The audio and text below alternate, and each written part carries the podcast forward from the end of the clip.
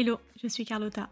Bienvenue dans Product Marketing Stories, le podcast qui décrypte les méthodologies, partage des conseils et apprentissages concrets pour rendre compréhensible et accessible le product marketing. Avec Product Marketing Decrypt, je déconstruis pour vous le jargon et expressions courantes du product marketing pour les rendre compréhensibles. Cette série de mini-épisodes vous permet de vous former et d'apprendre les principes de base du product marketing pour monter en compétences et éviter les moments de malaise en réunion ou pendant une discussion entre collègues. Bref, cette discipline n'aura plus de secret pour vous.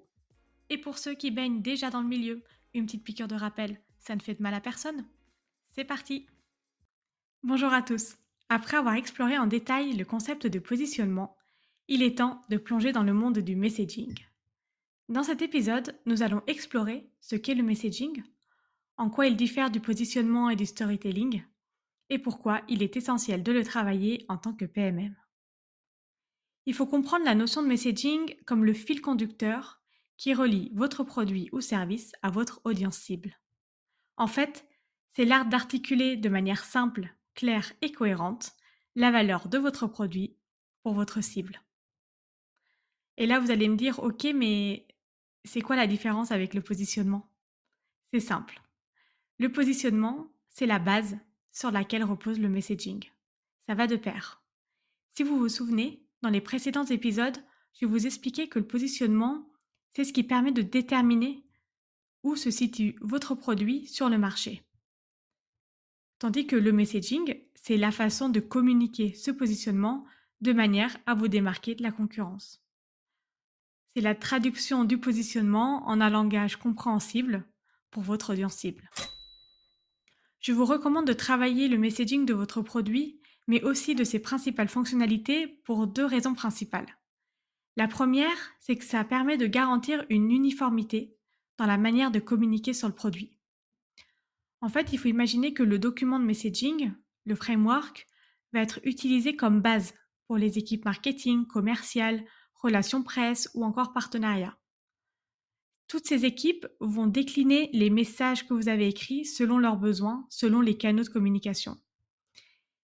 Du coup, ça permet de leur donner de l'autonomie et de s'assurer que la proposition de valeur et la tonalité est toujours consistante sur l'ensemble des canaux de communication, que ce soit sur le site internet, sur les réseaux sociaux, dans la presse, etc. La deuxième raison, c'est que ça vous oblige aussi à être user-centric car le message se concentre sur la valeur que vous apportez à l'audience ciblée. Il s'agit de réussir à capter l'attention en rendant votre proposition de valeur et les bénéfices compréhensibles sur les différents canaux de communication. Du coup, je vous partage aussi trois principales erreurs à éviter, en tout cas celles que je trouve les plus importantes. La première, c'est qu'il faut faire attention à ne pas être trop vague. Il faut être super concret. Le fait d'être trop vague vient souvent d'une mauvaise connaissance de l'audience ou d'un manque de parti pris. Et donc finalement, on essaye de parler à tout le monde, de dire un peu tout pour satisfaire les différents personas, et donc finalement le message est plat. Donc si vous vous retrouvez dans, ce genre de situation, essayez de bien comprendre à qui vous voulez parler, de bien visualiser ce persona, ce client idéal, pour pouvoir vraiment écrire des messages qui soient super percutants et concret. La deuxième erreur, c'est d'être trop complexe. Et oui, la complexité est votre ennemi. Restez simple dans vos messages. Ne présumez pas que le prospect ou les clients connaissent déjà votre produit, qu'ils sont déjà au courant de tout. N'utilisez pas des mots complexes, du jargon qu'on pourrait utiliser en interne. Mettez-vous toujours à la place de vos clients ou de vos prospects. Et enfin, N'oubliez pas d'adapter votre messaging en fonction de vos personas. Comprenez les besoins, les préoccupations et le langage qui est utilisé pour écrire des messages qui résonnent en eux. Si vous êtes trop global, si vous essayez de parler de la même manière à vos différents personas, finalement, on va retomber dans l'erreur numéro 1. Une fois que votre messaging est prêt, vous allez pouvoir l'utiliser pour construire le storytelling.